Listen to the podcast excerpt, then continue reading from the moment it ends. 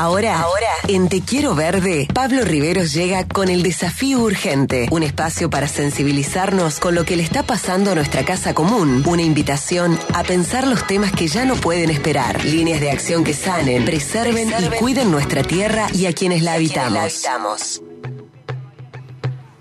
El hombre verde del Valle de Calamuchita, el hombre que está instando a que se genere el gran movimiento verde cordobés. Está del otro lado, llega ahora con su primera columna. La semana pasada fue en formato de entrevista.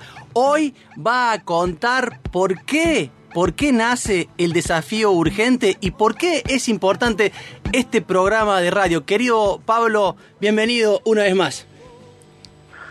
Buenas tardes, queridas y queridos oyentes. Eh, Buenas tardes, equipo de trabajo de Quiero Verde. Víctor, permitime cambiarte el apellido por un rato, aunque sea, y decirte Víctor Valiente en vez de Víctor Valente. Y decirte valiente por tomar la decisión de, hablar de lo que hay que hablar, de lo que hay que, de lo que hay que decir hoy, en este momento, en este lugar, ahora, en esta radio tan importante para los cordobeses y cordobesas. Valiente también por convocarnos para hablar de política y ambiente, esta columna se va a llamar el desafío urgente. ¿Y cuál es ese desafío del que hablamos? Cuando hablamos de las problemáticas socioambientales, de inmediato pensamos en el colapso ambiental que está padeciendo Córdoba, la Argentina y el mundo entero. La Tierra nos está pidiendo con urgencia que atendamos su súplica, que es nuestro desafío. Cuando hablamos de la Tierra, no estamos eh, solamente considerando la naturaleza como una abstracción, sino considerándola en el intercambio con nosotros y con nosotras, las personas que la habitamos. Por lo tanto, las luchas socioambientales son evidentemente cuestiones políticas, y de esto es de lo que vamos a hablar. Para graficar esto que te estoy contando, hay una frase que me gustaría decirte que la dijo el gran Chico Méndez. Mm. La ecología sin lucha social es solo jardinería. ¿Y quién fue Chico Méndez? Sabemos quién fue Chico Méndez. Se sabe quién fue Chico Méndez. Un trabajador del caucho en Brasil, un seringueiro, que luchaba por los derechos de los pueblos de la Amazonia brasilera, tan bastardeada por este sistema. Hmm. Chico Méndez hablaba ya en los años 70 que, de este desafío urgente, del que vamos a hablar acá, el desarrollo de la naturaleza productiva junto con el del ser humano. Chico aspiraba a una sociedad que combine socialismo con ecología, pero distinto a ese concepto de ecología de los años 90, de los que estamos acostumbrados porque tenemos 40 y pico o 30 y pico, ya casi 40 de los años 90, de Greenpeace y de la ballena como ente abstracto. Chico fue asesinado en diciembre de 1988 por la Unión Democrática Ruralista, terratenientes de esa zona, que si quisiéramos identificar a esa Unión Democrática Ruralista la podríamos comparar con la sociedad rural de la Argentina, con la que puso bastantes ministros de economía en este país. Su muerte es recordada como uno de los primeros crímenes como líderes socioambientales. Chico no luchaba solo por preservar la tierra, sino también por preservar el trabajo de esa gente. Las problemáticas que combatía don Méndez continúan y lamentablemente también los asesinatos de líderes socioambientales en Latinoamérica.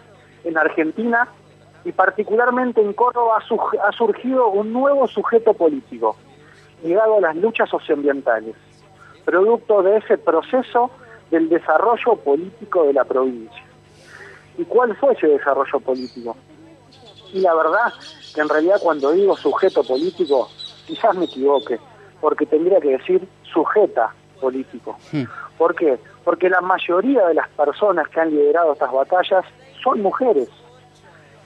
De solamente pensar en el colectivo Paren de Fumigar y las madres de Barrio Tuzengó, la expulsión de Monsanto y las vecinas y las mujeres poniéndose adelante de los camiones de esa empresa, la defensa del bosque nativo y esa coordinadora en defensa del bosque nativo protagonizada por mujeres, por mujeres que están ahí en el estudio, por mujeres que nos están escuchando, la creación de brigadas contra incendios forestales de nuestra querida amiga y compañera Laura y otras más compañeras que hay en esta provincia, la lucha contra Porta, las mujeres como protagonistas de esta lucha socioambiental en la provincia de Córdoba.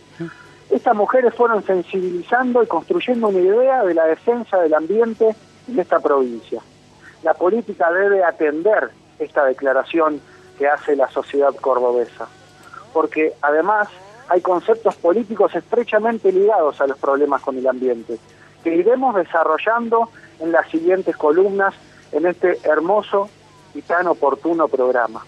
Además de la justicia social, la independencia, la soberanía que se ponen en juego, el extractivismo en el mar y también las nutrientes del suelo argentino que se lleva la agroindustria, la minería por supuesto, y el dilema o falso dilema de los bienes comunes versus los recursos naturales. El estado de los hombres y mujeres en su hábitat natural. Ese desafío urgente que vamos a tratar cada sábado en esta columna. Empezamos hablando por Chico Méndez hoy y bueno, pusimos su frase tan importante que define de alguna manera lo que nos interesa desarrollar en esta columna. Y para terminar me gustaría mencionar a una líder colombiana donde los números de luchadores ambientalistas indígenas asesinados dan escalofríos. Esa Francia Márquez, que juega a pleno en el terreno político y que entiende en este debate se enfrentan, como ella misma dice, la política de la vida contra la política de la muerte.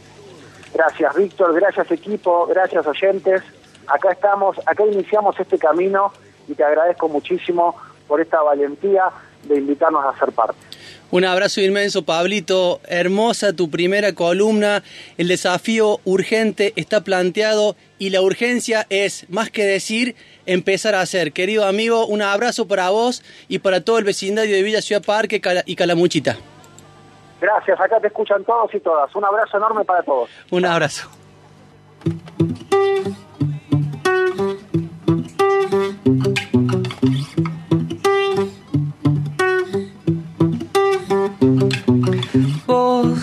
Pareciste una noche cualquiera que me sacaste de mi casa, me llevaste por el mundo navegando entre los libros de tu biblioteca vieja. Vos que me encontraste algunas horas después de haber vendido mi intuición y perdido conexión con él afuera, de haber estado con él, entregado la piel y quemado el corazón con la madera. No me dejes caer si me vuelvo a tirar Solo quiero tener alas para volar muy cerquita del sol, encontrar mi lugar, soportar el temor de no poder despegar y buscar a pesar de los años, a través del tiempo, caminar descalzo, caminar despierto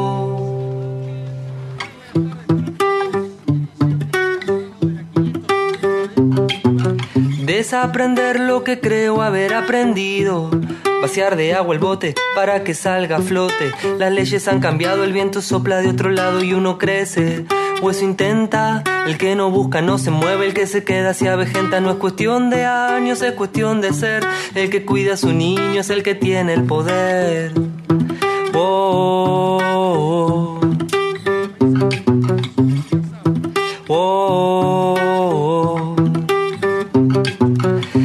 Desaprender lo que creo haber aprendido.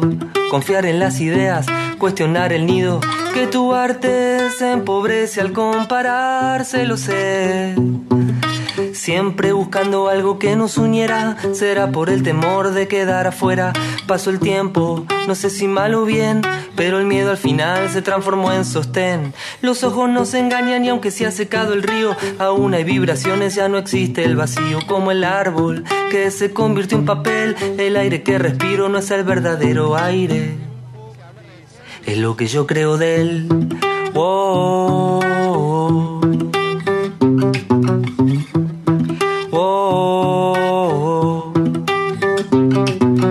Desaprender lo que creo haber aprendido Desaprender lo que creo haber aprendido. Desaprender lo que creo haber aprendido. Escuchamos a, Adrián Berra. Desaprender. Madre Tierra también es radio. Te quiero verde. verde. Sábados a las 18 en 102.3 Más que música.